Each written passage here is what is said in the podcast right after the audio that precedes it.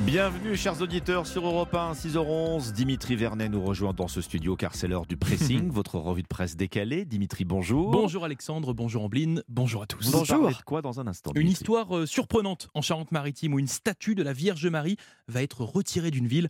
Je vous explique tout ça dans un instant. Ombline, Des manettes et des femmes.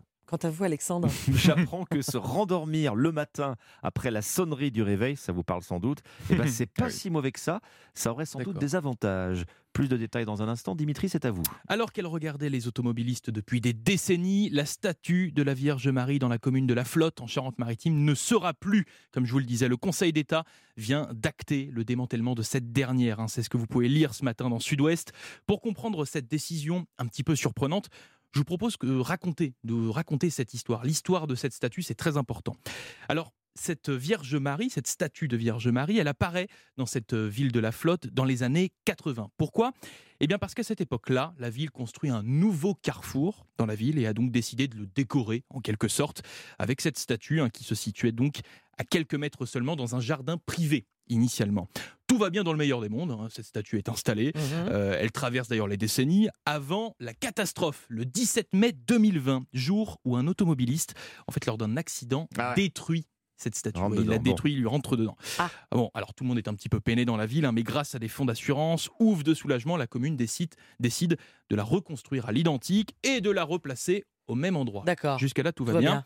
Et là, le problème, il arrive. Ce n'est pas au goût de tout le monde et pas au goût de la Fédération de la libre pensée de Charente-Maritime qui a dénoncé eh bien l'installation de cette statue, de cette reconstitution. Sur l'espace public. Oui, parce que c'est contraire à la loi de 1905. Séparation Église-État. Exactement. Et donc débute là un long feuilleton juridique entre la commune et cette fédération, qui s'est donc terminé hier avec cette décision du Conseil d'État actant eh bien, le démantèlement de cette statue au nom de la laïcité. Alors démantèlement, pas vraiment non plus, hein, on est plutôt sur un déplacement parce que le maire, Oui. lui, il explique qu'il aimerait qu'elle soit conservée, hein, cette statue, et qu'elle soit placée dans un jardin privé. Hmm. Mais voilà, sincèrement, l'histoire, elle s'arrête là. Mhm.